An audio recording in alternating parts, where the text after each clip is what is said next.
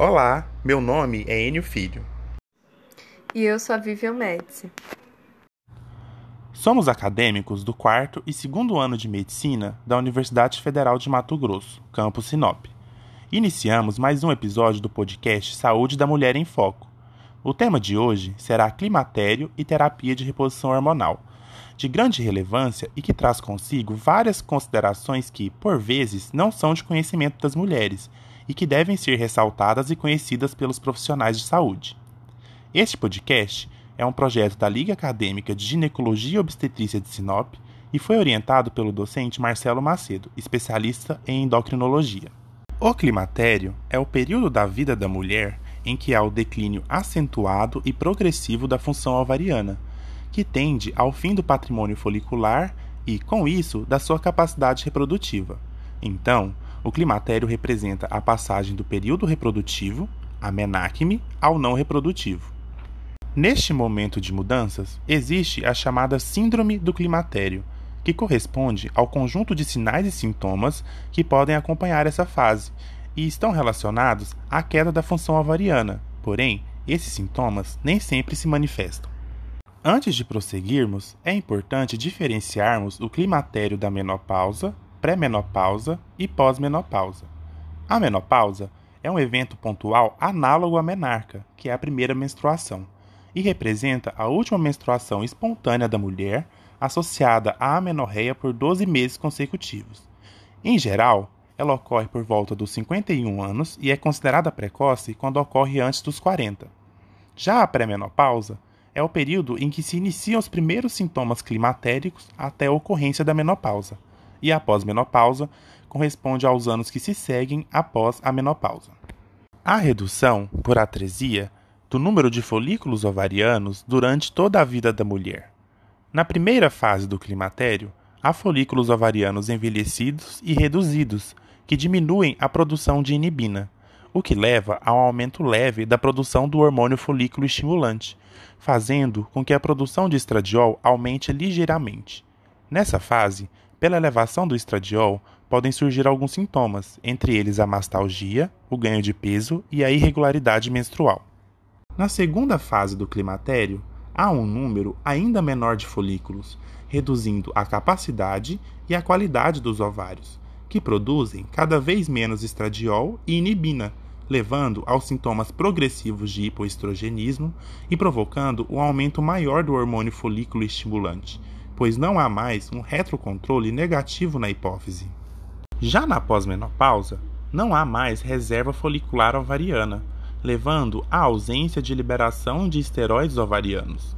Consequentemente, não há mais feedback negativo com o hipotálamo e a hipófise, e há um aumento expressivo das gonadotrofinas em comparação com a fase reprodutiva. Com a redução do número de folículos, ocorre também redução da produção dos hormônios androgênios androstenediona e testosterona pelas células da teca. Porém, essa diminuição não é tão brusca quanto a produção de estradiol pelas células da granulosa. Com isso em mente, não há necessidade da dosagem hormonal para o diagnóstico das mulheres em idade considerada própria e com anamnese sugestiva.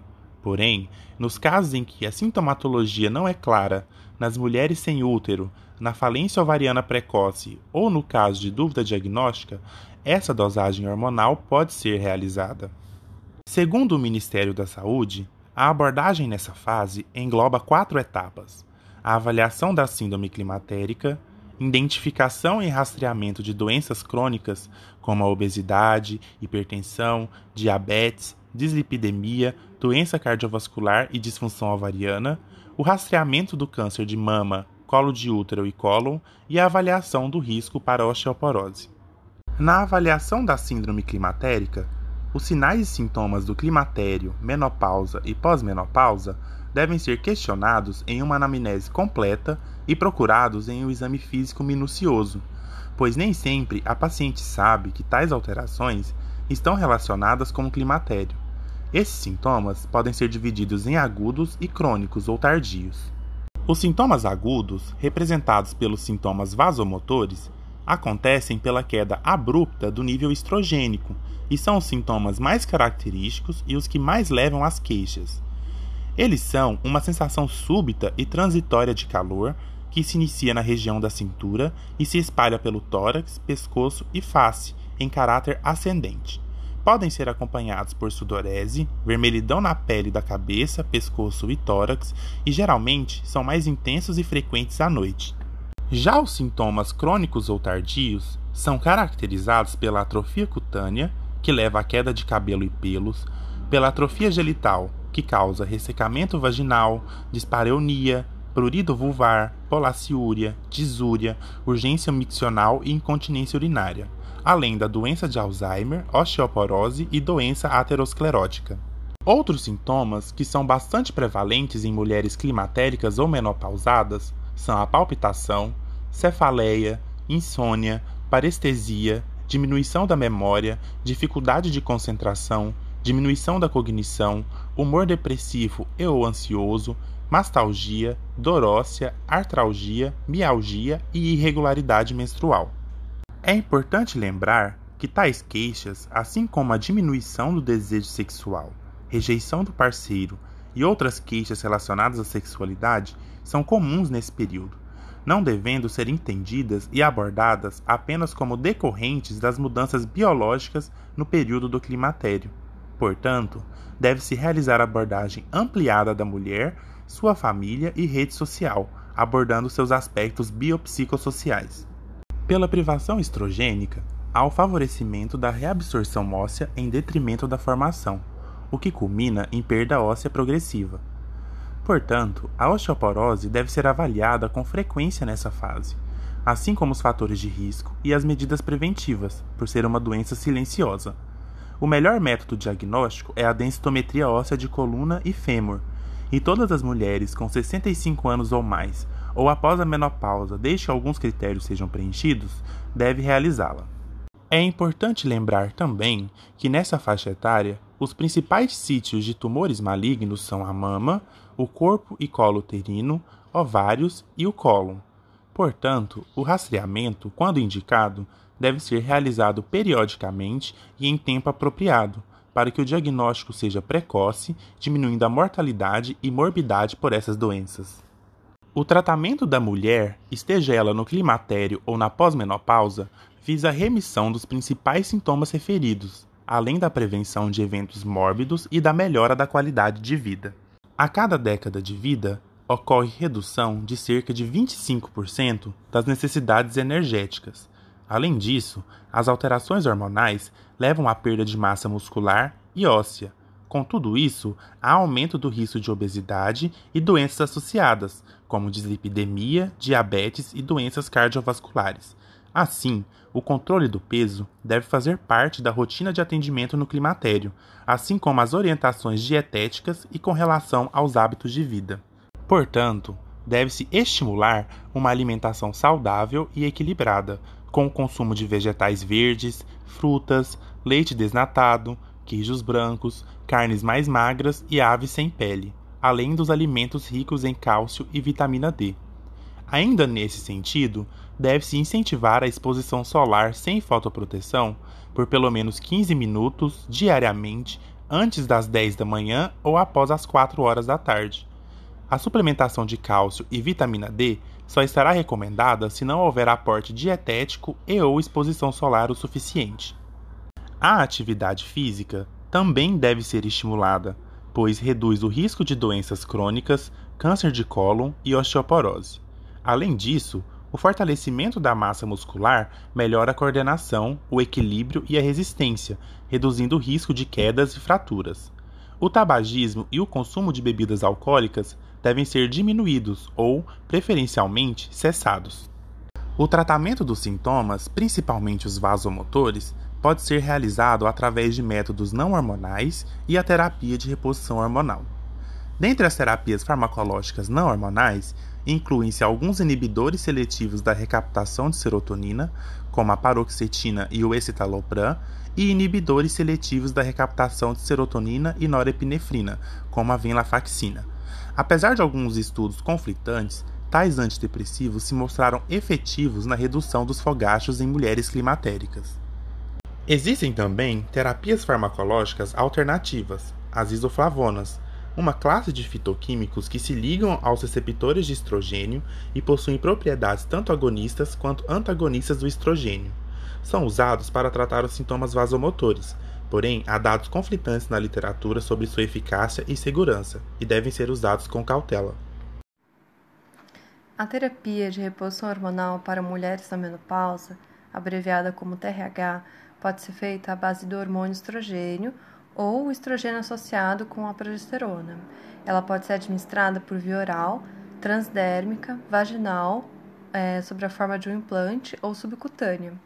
E agora a gente vai comentar sobre as três principais formas de administração mais comuns no Brasil. A via oral é feita à base de comprimidos. Essa tem a vantagem de melhorar o perfil lipídico e a densitometria óssea das pacientes, mas aumenta os triglicérides e tem um risco maior de trombose e eventos cardiovasculares.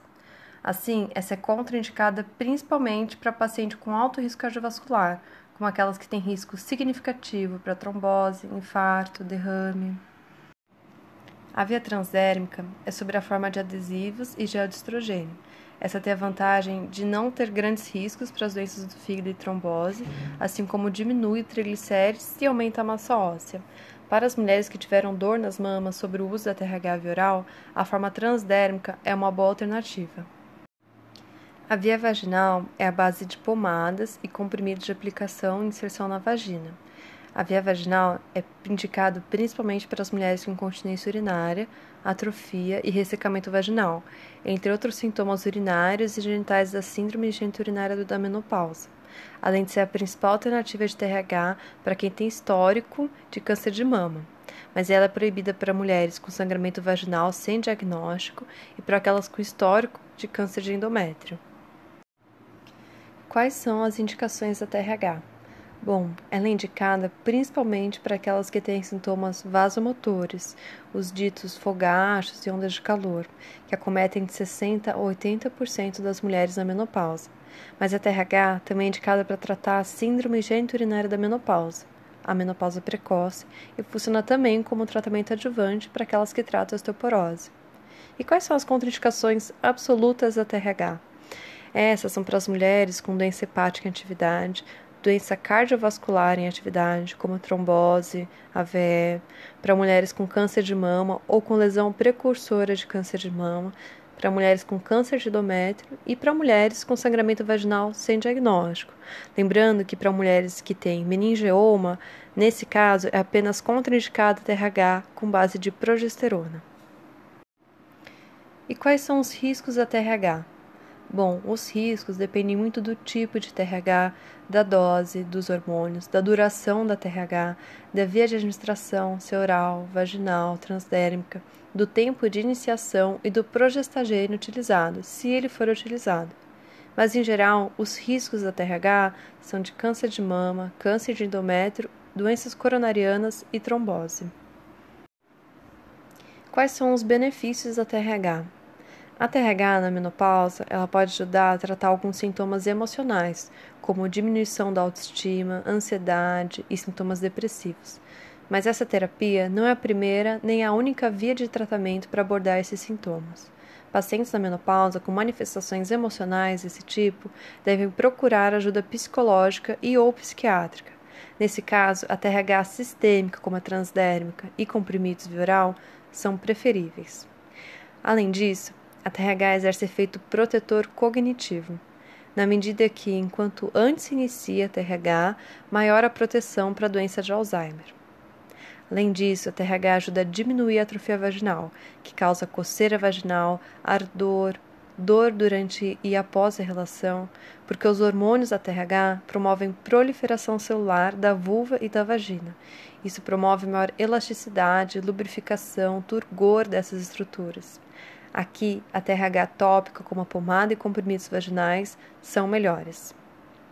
A TRH também alivia sintomas da síndrome geniturinária da menopausa, que é uma combinação dos sintomas urinários com atrofia vaginal. Esses sintomas urinários seriam sentir uma urgência para urinar, acordar no meio da noite para urinar, sentir dor ao fazer xixi, assim como algumas mulheres têm várias vezes infecções urinárias. Para esses sintomas, a TRH sistêmica é a melhor. Por fim, a TRH é benéfica para diminuir é, dores articulares, além de dar uma aparência rejuvenescida à pele.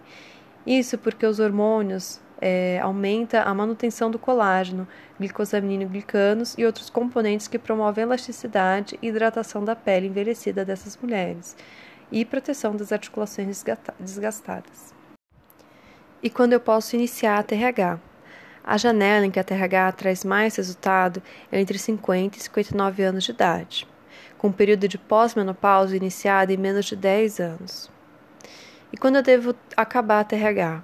Quando os efeitos benéficos da TRH não são tão significativos para a paciente, ou quando os benefícios não superam mais aqueles riscos, essa interrupção ela pode ser gradativa, diminuindo a quantidade de hormônio com o tempo, ou de forma abrupta, deixando de tomar os hormônios de um dia para o outro. No entanto, em 50% das mulheres que interrompem a TRH voltam a ter fogachos, aqueles sintomas vasomotores, e todas perdem a massa óssea. E no primeiro ano após a interrupção, o risco de ter um AVC e infarto aumentam.